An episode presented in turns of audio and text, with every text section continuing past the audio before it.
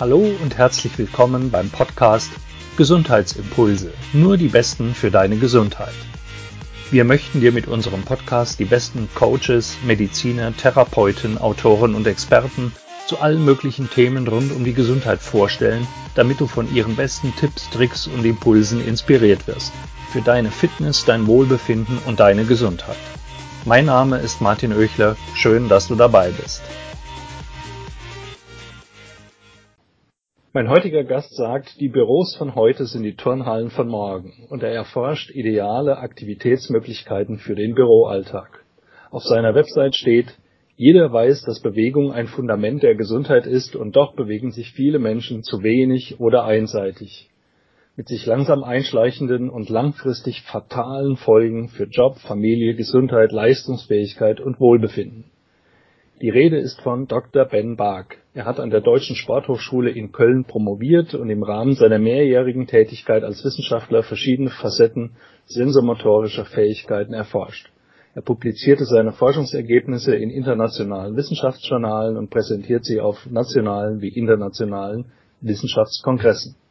Mit seinem Geschäftspartner Stefan Engels hat er die FIT-Offensive gegründet, mit der er unter anderem bei großen Events für Bewegung sorgt. Dort habe auch ich ihn kennengelernt, aber fragen wir ihn selbst. Herzlich willkommen, Dr. Ben Bark. Hallo Ben. Vielen Dank, Martin, für die, für die liebe Einführung und vielen Dank auch für die Möglichkeit, mit, deinen, mit deinem Publikum zu sprechen heute.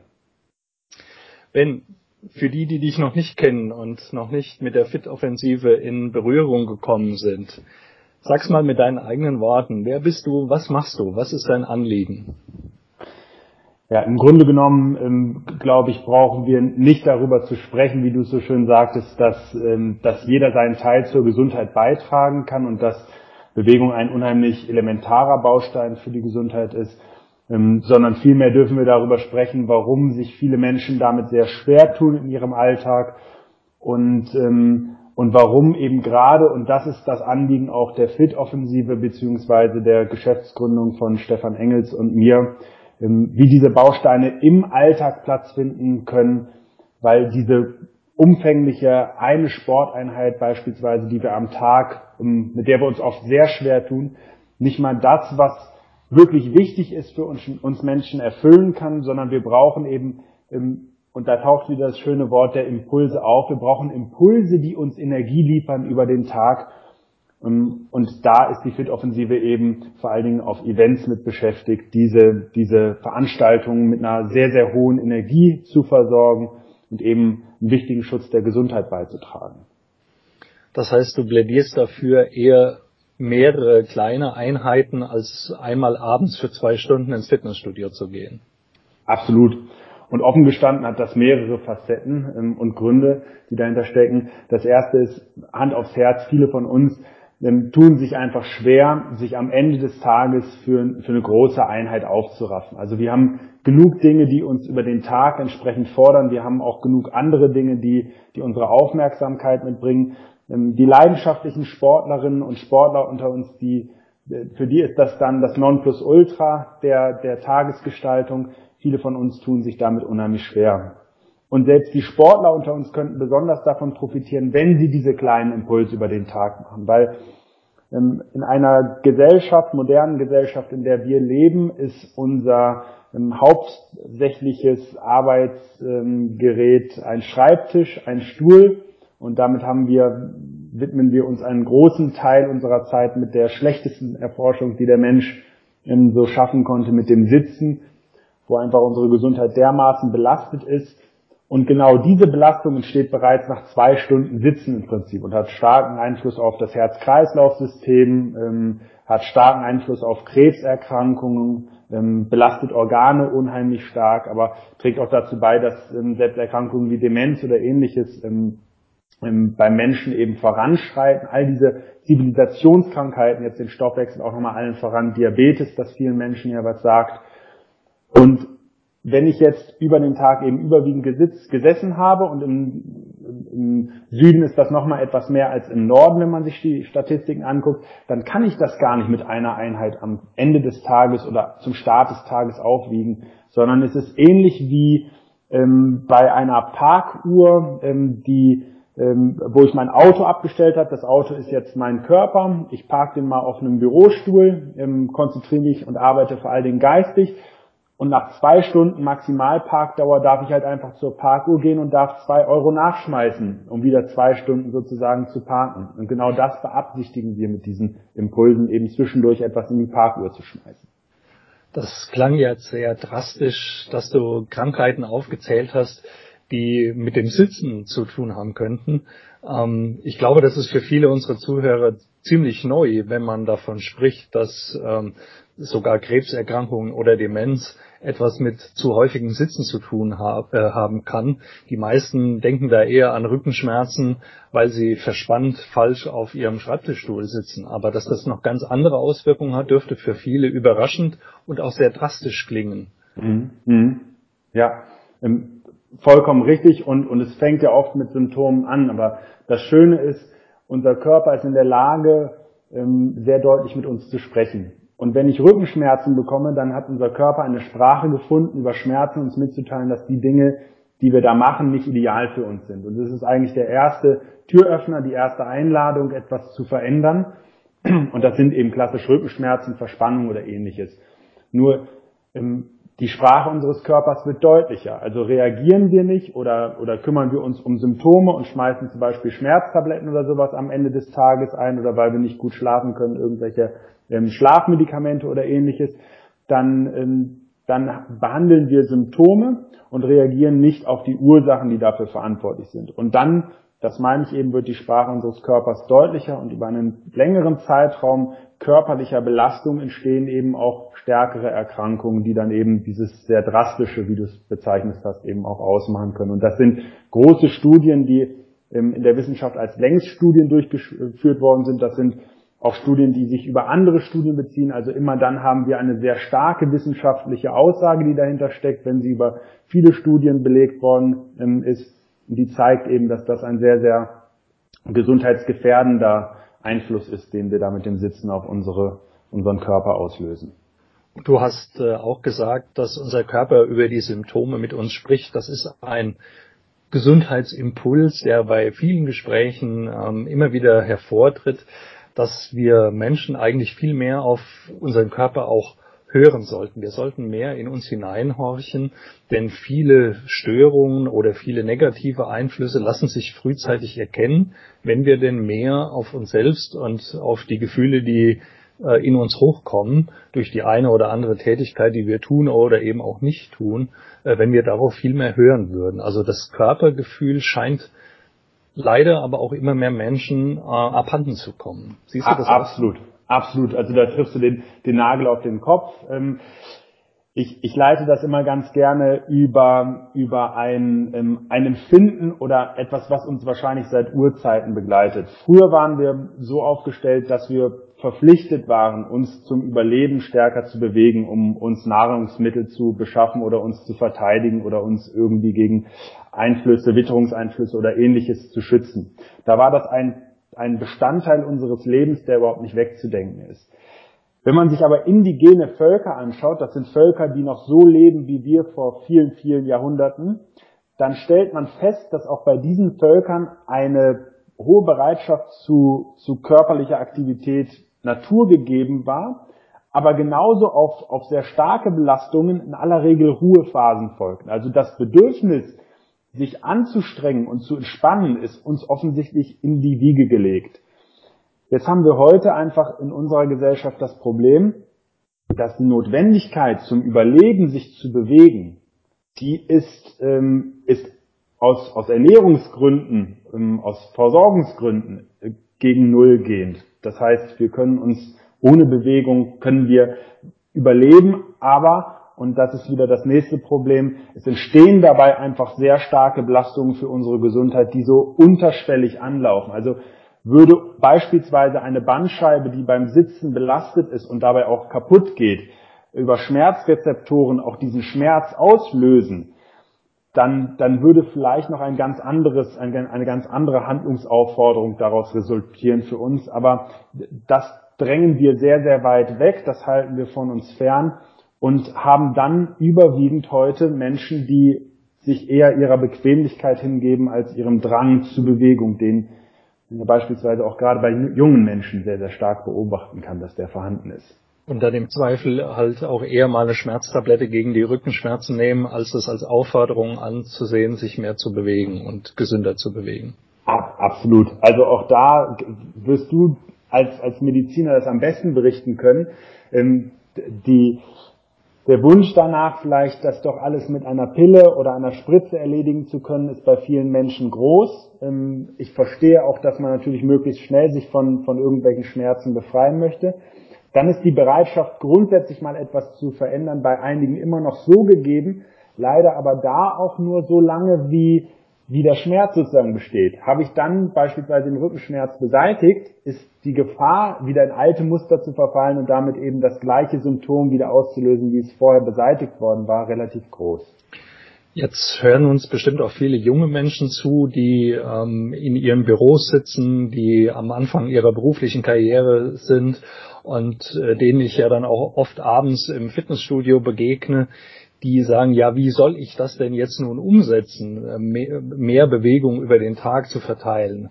Heißt das mehr zu Fuß gehen? Heißt das in der Mittagspause äh, zum Sport zu gehen und, und, und abends dann nochmal was zu machen? Oder wie setzt man das denn im Alltag dann wirklich äh, praktisch um? Ja, das ist eine, eine sehr, sehr wichtige Frage, die du jetzt aufwirfst, natürlich Martin, damit es auch in, in eine Veränderung, in einen Impuls münden kann.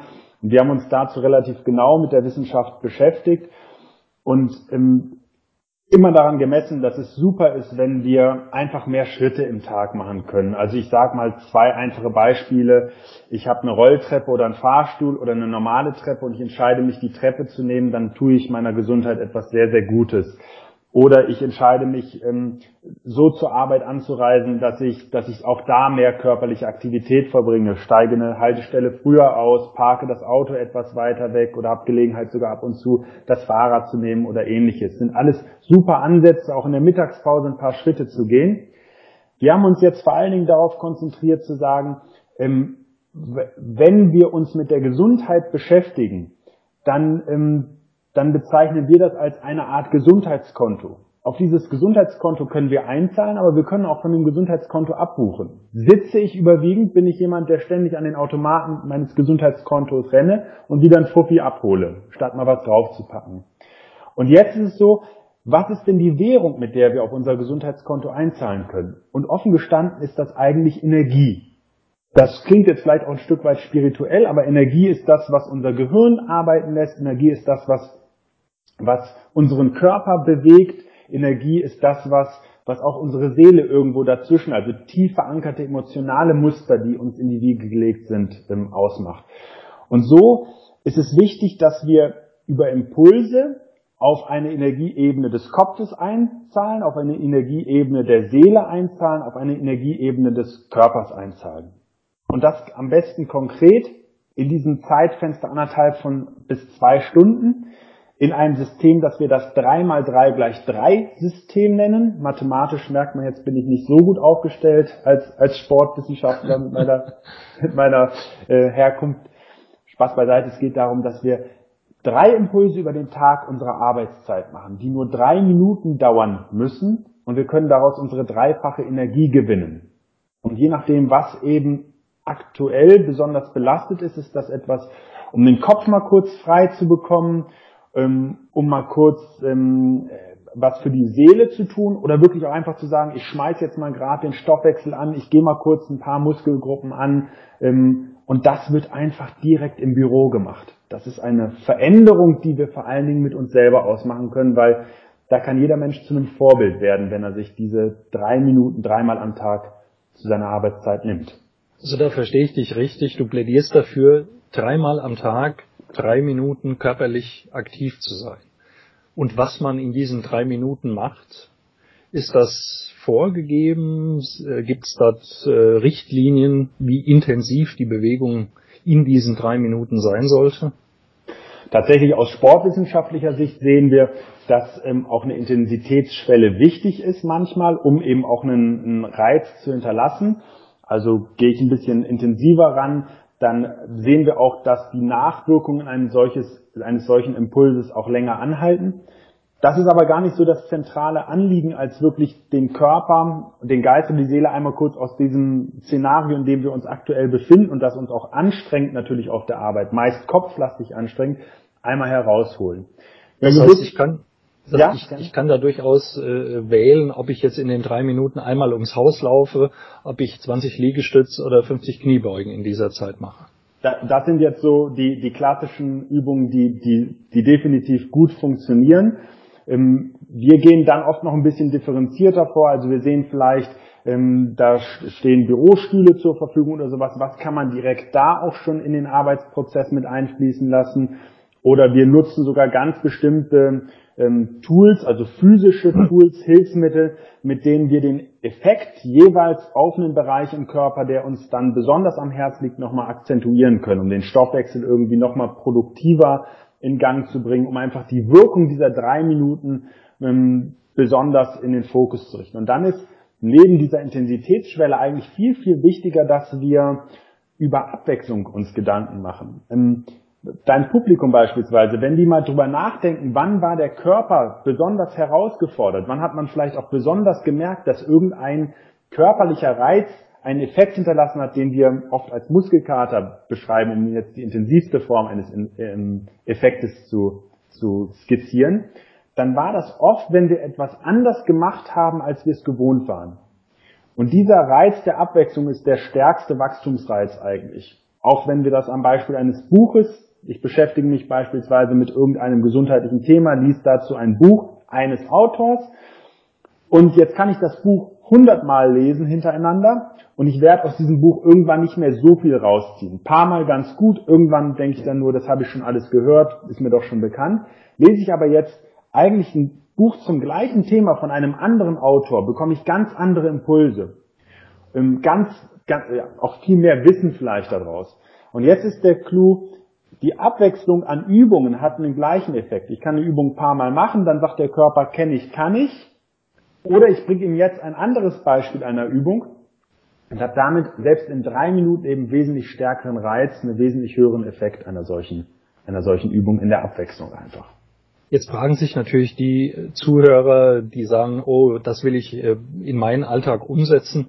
Ja, Übungen, die ich nicht kenne, muss ich mir dann neue ausdenken? Oder gibt's da Hinweise, Videos von dir, Materialien, wo man sich solche Übungen auch anschauen kann? Ja, also ähm, herzlich eingeladen, jeder, der da kreativ ist. Ich glaube, dass das auch ein schöner Prozess noch mit sein kann. Ansonsten verstehe ich das. Auch das ist so, wir wollen das oft einfach umsetzen können und wenn dann jemand ähm, uns da einfach die richtigen Dinge an die Hand geben kann, ist das viel wert. Und ja, wir haben da etwas, was in Kürze Menschen eben speziell in ihrem Arbeitsberufsleben unterstützen kann. Das nennt sich FIFIC, F-I-F-I-Q geschrieben. Und dieser Lösungsgeber beschäftigt sich eben exakt mit unseren Belastungsmomenten im Arbeitsleben und liefert dann eben auch Bausteine für diese unterschiedlichen Energieebenen. Weil offen gestanden nicht jeder von uns sagt, jetzt gerade ist das Ton genau das Richtige, sondern ich muss eher mal so ein bisschen den Druck aus dem Kopf rauskriegen, war gerade eine sehr stressige Phase. Und dann kann er eben da oder sie auf der Ebene einer Plattform Videos abrufen und kann eben direkt in die Umsetzung kommen. Für diejenigen, denen das immer noch zu theoretisch ist, darf ich an dieser Stelle mal erzählen, äh, wo ich Ben Bark zum ersten Mal gesehen habe. Das war auf einem großen Seminar mit fast 2000 äh, Teilnehmern. Man muss sich vorstellen, man sitzt in einem großen Seminarraum mit so vielen Menschen, äh, hört Vorträge. Es war auf einer Vertriebsoffensive von Dirk Kräuter, wer das kennt und schon mal da war. Ähm, die Vorträge sind zwar spannend, aber man sitzt halt und konsumiert erstmal. Und nach zwei Stunden, ungefähr zwei Stunden, kam dann ein sportlich aussehender, muskulöser, drahtiger und äh, enthusiastischer Mann auf die Bühne und animierte jetzt 2000 Teilnehmer, die dort in engen Reihen auf ihren Stühlen saßen, ähm, sich zu bewegen. Und äh, das ist dir hervorragend gelungen. Ähm, das sind Übungen, müsst ihr, liebe Zuhörer, euch vorstellen, die man im Stehen zwischen Stuhlreihen machen kann, indem man die Arme koordiniert bewegt, ohne seinem Nebenmann oder Vatermann jetzt eine runterzuhauen. äh, indem man ähm, in die Knie geht und das drei Minuten lang intensiv, so dass man durchaus ins Schwitzen kam. Was also sehr theoretisch sich äh, anhört in der Schilderung, war in der praktischen Umsetzung ein echter Energieimpuls. Erstens mal hat es riesen gemacht.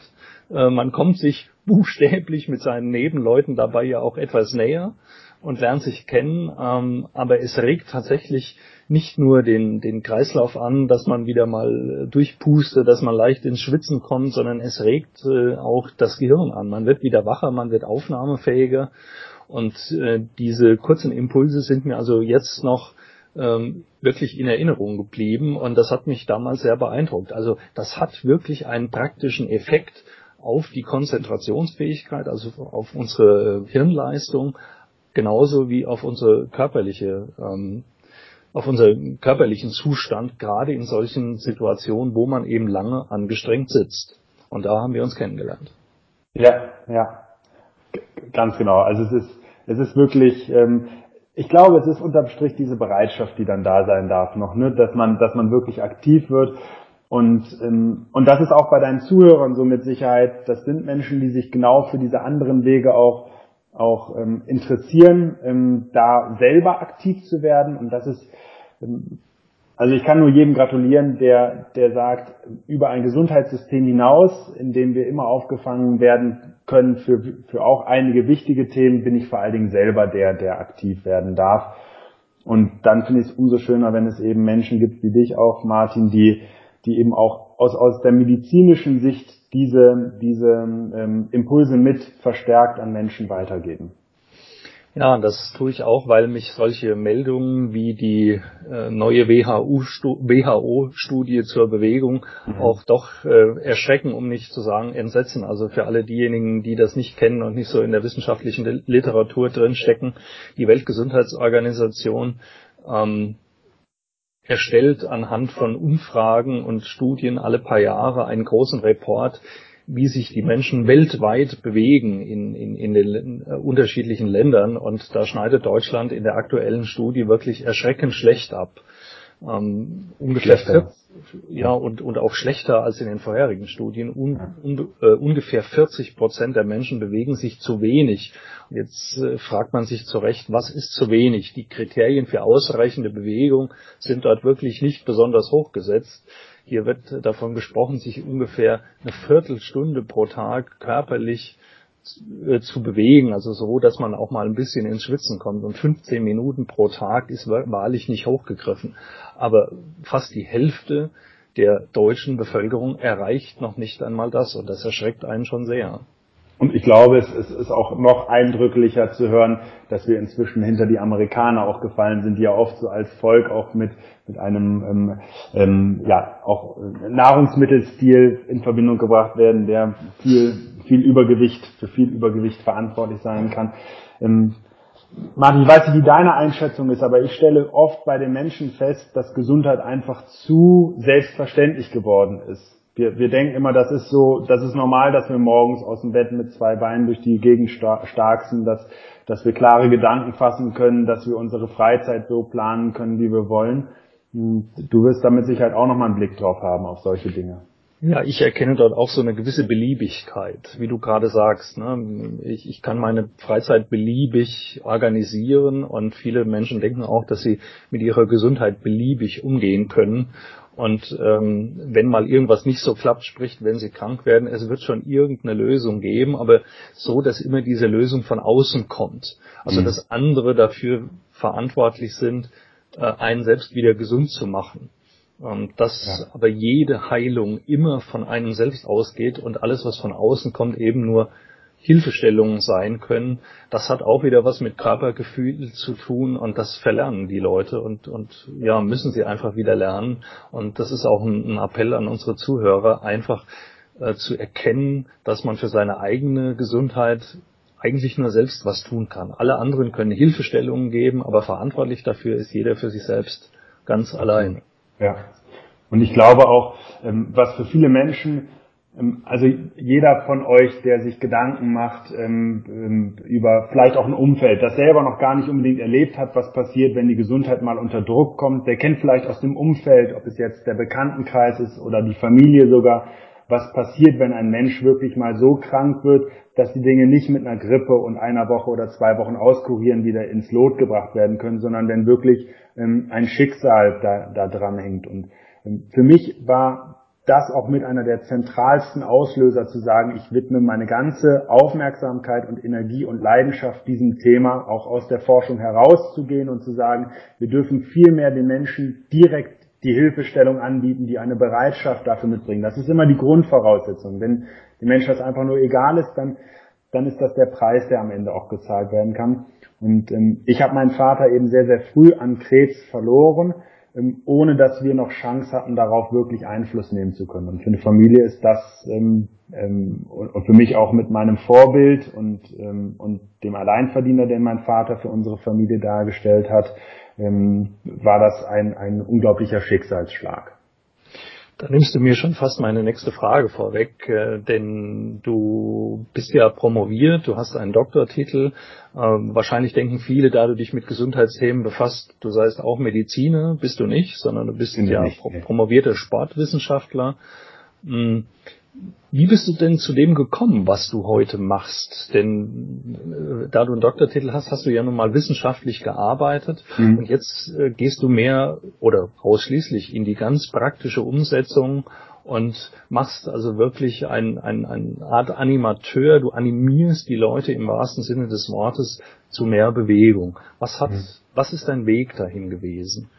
Ja, ähm, also grundsätzlich äh, habe ich habe ich auch, auch früher schon einen sehr aktiven Lebensstil geführt. Das ist mir auch von der Familie in die Wiege gelegt worden und so war es für mich fast naheliegend, ähm, eine sehr geistig anspruchsvolle und körperlich anspruchsvolle ähm, Aufgabe für mein Leben zu finden. Und so bin ich an die Deutsche Sporthochschule für das Studium der Sportwissenschaften gegangen und ich habe schon früh im Laufe des Studiums sehr stark mich mit Leistungsphysiologie beschäftigt ähm, und, und sehr früh auch da wissenschaftliche Studien mit begleitet und durchgeführt, ähm, sehr früh sogar auch mit einer Verantwortung und konnte darüber immer über den Tellerrand hinausschauen. Wir haben uns auch da schon oft immer mit kranken Menschen eher beschäftigt, bei denen wir jetzt geschaut haben, was können wir wieder machen. Die hatten dann schon Diabetes, die hatten dann schon Bluthochdruck, die hatten dann schon irgendwelche Herzerkrankungen oder ähnliches und was könnten wir jetzt so sozusagen eben dann in die Waagschale werfen und welche Rolle kann Sport oder Bewegung an der Stelle auch spielen. Ähm,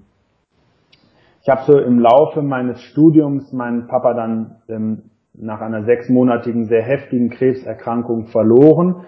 Und ähm, für mich war an dem, an der Stelle, mit aller Belastung, die das ausgemacht war, hat klar, dass es, dass es nur einen Blick nach vorne geben kann und, und und das Studium sozusagen ähm, mit Erfolg zu Ende geführt wird.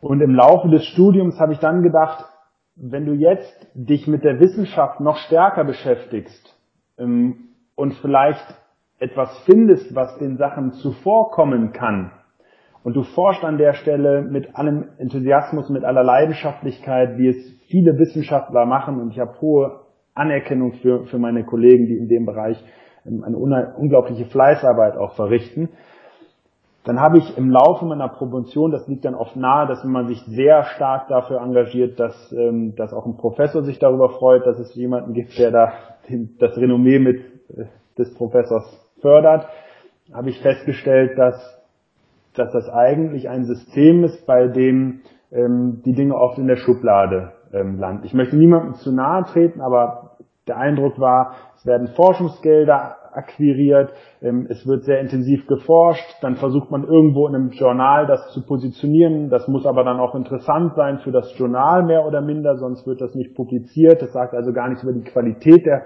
Forschung letztlich immer aus. Und das, was ich gedacht habe, ich erreiche Menschen und ich helfe diesen Menschen damit, dass sie nicht diesen, dieses Schicksal erleiden müssen, was ich erlebt habe, das ist überhaupt nicht so eingetreten. Ich habe eine unglaublich spannende Forschungszeit auch mit Verantwortung in den Parabelflügen in Bordeaux erlebt, ähm, was Schwerelosigkeitsforschung an, angeht. Und ich habe immer nur wieder gesehen, fast wie im Zeitraffer, was es bedeutet, wenn die Gesundheit von Menschen verloren geht. Ähm, wie früh das teilweise auch passieren kann, wenn ich mit Schlaganfallpatienten oder Apraxie-Patienten geforscht habe. Und dann bin ich ähm, nach der Wissenschaft in einen Bereich gegangen, auch für eine Klinik und habe Persönlichkeiten gecoacht. Sehr erfolgreiche Menschen, die, die oft durch einen hohen beruflichen Fokus dann ähm, auch Energiethemen oder Gesundheitsthemen so ein bisschen hinten angestellt haben und habe denen eben Systeme und Möglichkeiten gezeigt, wie sie das mit sehr wenig Zeit umsetzen können. Und irgendwann habe ich gedacht, das, was du da als, als Experte vermittelst diesen Menschen, das ist eigentlich so wertvoll, dass das auch andere Menschen, unbedingt gar nicht Menschen, wo es nur um, um Geld geht, um, um dieses Wissen zu erhalten und die Möglichkeiten dafür zu erhalten, unbedingt an die Hand bekommen sollen.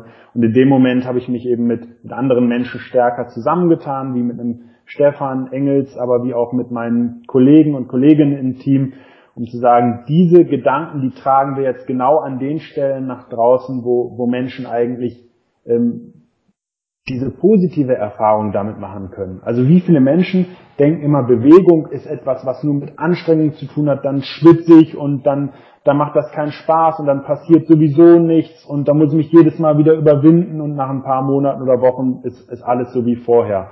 Also dir war es unterm Strich dann wichtiger, wirklich möglichst viele Menschen mit deinen genau. Ideen zu erreichen, als im stillen Kämmerlein ähm, zu, zu forschen, ähm, sage ich jetzt mal so ganz plakativ. Denn für alle, die mit Wissenschaft auch nichts am Hut hatten, ähm, äh, Wissenschaft ist absolut notwendig, sonst würden wir ähm, heute noch äh, völlig rückständig leben und äh, auch ich zolle meinen Respekt allen, die das machen. Ähm, aber für diejenigen, die es nicht kennen, auch Wissenschaft hat seine oder ihre Mechanismen mhm. und ihre Zwänge und ähm, es ist nicht immer so ehrenhaft, wie es dargestellt wird. Absolut. Und, ja. und, und es äh, vor allen Dingen die wissenschaftlichen Mühlen malen oft sehr, sehr langsam. Und wenn ja. jemand nach draußen gehen will in die praktische Umsetzung, ähm, dann ist Wissenschaft nicht immer das Richtige für ihn. Das Absolut. nur nebenbei. Ja. Wenn jetzt äh, bist du ja jemand, der die Bewegung so in den Vordergrund ähm, seiner seiner Tätigkeit stellt. Gesundheit hat ja noch andere Facetten und noch andere Säulen. Ähm, was sind für dich die Hauptsäulen, auf denen Gesundheit basiert, neben der Bewegung? Mhm. Und wie hältst du es mit denen? Ja, also klar, da gibt es da gibt es viele und ich stelle auch oft fest, dass ähm, wenn Menschen sich entscheiden, mehr für ihre Gesundheit zu machen, dass sie oft an sehr vielen Stellschrauben drehen. Also meine Erfahrung und aus vielen ähm, Coachings und auch Gesprächen, die ich geführt habe, ist, Bewegung ist das stärkste Element, weil es etwas mit uns macht. Also dieser, dieser Elan, dieser Schwung, der im Körper entsteht, nur über, wie du es auch eben gesagt hast, auf einem Kongress über drei Minuten Bewegung, die dann ihre Wirkung hinterlassen und, und, und Menschen zusammenbringen oder, oder ein Gefühl von höherer Konzentration und, und, und auch Leichtigkeit, Wohlbefinden auslösen ist immer der Startpunkt, um andere Dinge noch mit zu, ver zu verändern. Und was können das für andere Dinge sein? Also erstmal nochmal Bewegung muss dafür nicht ein, ich gehe lange laufen, ich gehe dafür ins Fitnessstudio, ich mache jetzt Yoga oder, oder ich gehe ins Spinningkurs oder sonst irgendwas, sondern Bewegung kann all das sein, was du und ihr verstärkt in euren Alltag integrieren könnt, um aktiver zu sein. Das äh, ist dann noch in Säulen, die natürlich auch ähm, Nahrung zu ergänzen. Also wenn wir über Energiequellen sprechen, dann ist Nahrung einfach noch ganz wichtig. Und ich glaube, eine unfassbar unterschätzte Größe für Energie sind unsere Gedanken. Und das kennt jeder von euch, wenn er ähm, irgendwie eine blöde Situation erlebt, ähm, irgendwie Ärger hat oder sowas dann fühlen wir uns im wahrsten Sinne geohrfeigt äh, mental und das hat Einfluss darauf, wie, ähm, wie wir einfach auch dann auftreten oder sowas. Also ich glaube, ähm, neben Bewegung und Nahrung ist, ist, sind Gedanken ein unheimlich starker Energiebringer. Ja, auch das kommt in jedem Gespräch heraus, dass die innere Einstellung, Gedanken, Gefühle, also ja. das, was man heute so mit Mindset bezeichnet, ähm, einen, einen riesen Einfluss hat. ja. ja. Absolut. Auch ja. Entspannungstechniken, die gehen ja nun auch sehr auf unsere Gedanken. Genau. Also bei uns heißt das sozusagen ähm, beispielsweise E-Break greifen wir dafür in unseren Tools auf. Ähm, das, das, das sind auch manchmal nur ganz kleine Dinge, die dafür verändert werden. Da sind andere auch noch definitiv größere Experten, aber es fängt ja zum Beispiel mit Themen der Atmung oder sowas an oder einfach mal zu versuchen, nicht die ganzen Einflüsse, die von außen auf uns so einprasseln, ähm, mit dem Kopf wahrzunehmen, zu verarbeiten, sondern mal auf Durchzug zu stellen zwischendurch. Und, und klar, wie du selber sagst, etwas mit der inneren Einstellung zu verändern, etwas mit, mit wie denke ich, ähm, darauf können wir Einfluss nehmen. Ich glaube nicht, dass alles da drin immer nur mit einem Schnipsen oder ich, ich schreie jetzt Schaka und, und ich kann alles erreichen, getan ist, sondern dass das ein Prozess ist, eine Arbeit, ähm, wie mit einer Beziehung, die ich mit mir selber führe. Und auch Bewegung hat viel mit dem mit den Gedanken zu tun. Absolut, ja. Also äh, ich erwähne dann immer auch gerade bei Bewegungsfaulen, ähm, stell dich mal ins Ziel eines Marathonlaufs oder eine, eines Triathlons, wo also die Sportler wirklich körperlich wirklich, total erschöpft, wirklich am Rande ihrer körperlichen äh, Leistungsfähigkeit ankommen. Aber schau denen mal in die Gesichter. 90 Prozent sind total glücklich und euphorisch auch wenn die Muskeln vielleicht schmerzen oder total ermüdet sind. Also Sport macht gute Laune. Ja, ja. Und da gibt es dann auch Studien, die beispielsweise ähm, Depressionen oder ähnliches auch mit aufgreifen, in denen eben ganz klar gesagt wird, ähm, de der kurzfristige Effekt, den kann dir vielleicht auch eine Pille ähm, ermöglichen, aber eigentlich ist das stärkste Medikament wirklich über Bewegung zu gehen, Körpererfahrung zu sammeln. Also du produzierst dabei Stimmungsaufheller selber und das ist dann auch wirklich nachhaltig. Und auch da habe ich das Glück gehabt, mit vielen Menschen zusammenzuarbeiten, die eben durch eine sehr schwierige Lebensphase gegangen sind und mit dem Element der Bewegung ähm, unheimlich ähm, starke neue Lebensenergie für sich gewinnen konnten. Absolut. Also wir können mal festhalten, dass Bewegung wirklich ein zentraler Pfeiler der Gesundheit ist, dass sich aber leider immer mehr Menschen zu wenig bewegen. Also mhm. der Appell, den Appell können wir nur nach draußen senden, dass jeder, der zuhört, einfach mehr Routinebewegung in seinen Alltag einbauen muss, unbedingt soll, dass Alltagsbewegung aber nicht gleichbedeutend mit Sport ist. Ne, genau. Sport ist was anderes. Das kann man on top zusätzlich machen, weil es einem Spaß bringt, weil es einem Erfolgserlebnisse bringt. Aber es ist eben nicht das Gleiche wie diese kleinen Bewegungsimpulse, die man in den Tagesablauf unbedingt einstreuen soll. Ganz genau. Ja. Wenn wer mehr von dir und der Fit-Offensive sehen und hören möchte, wo findet man euch? Also die Fit-Offensive ist, ist so eine unserer ähm, ähm, Marken, die mit am bekanntesten bereits ist. Ähm, die findet man im, im, Social Media, aber auch auf einer Website. Also wer zum Beispiel auch eine Veranstaltung mal organisiert und Lust hat, dass, dass das Publikum dort begeistert ist und eine, einfach auch eine hohe Aufmerksamkeit und Konzentration hat, der kann sich gerne auch mal mit uns in Verbindung setzen über die Website der Fit-Offensive. Ähm, mich persönlich findet man auch im Social Media ähm, Dr. Ben Bark oder auf meiner Homepage. Ähm, da, da, haben wir mit Sicherheit nochmal auch ähm, regelmäßige und kleine Tipps, die dann mit in den Alltag integriert werden können. Ja, super. Und die Adressen werden wir also ganz sicher hier in den Show Notes zu diesem Podcast auch ähm, verlinken. Zum Abschluss frage ich meine Gäste immer, ob sie ein wichtiges Motto, einen Leitspruch, eine Art Mantra zu ihrem Thema haben, was sie unseren Zuhörern mitgeben können. Ja, und äh, das ist mein alles ähm, umfassender Satz, ähm, ähm, wer im Leben etwas bewegen will, der fängt am besten bei sich selbst an. Und es fängt mit Bewegung an. Ähm, Im ersten Moment, die erste Bewegung einer Zelle, das ist das, woraus wir dann heute auch in einem Multimilliardenkonzern, den du mit all deinen Zellen ausmachst, eben entstehst. Und deswegen, wer im Leben etwas bewegen will, der fängt am besten bei sich selber an. Guter Spruch, ja. Und die Eigenverantwortung bei sich selbst anzufangen, steckt genau. da auch drin. Auch die sollten wir nochmals erwähnen. Genau. Ben, vielen, vielen Dank für das Gespräch. Ähm, ich hoffe, dass unsere Zuhörer da ganz viel mitnehmen konnten und dass sie sich einfach mehr bewegen. Ich danke dir. Vielen Dank für die Einladung nochmal und euch allen dann mit frischer Energie und Bewegung ein, ein erfolgreiches und gesundes Leben.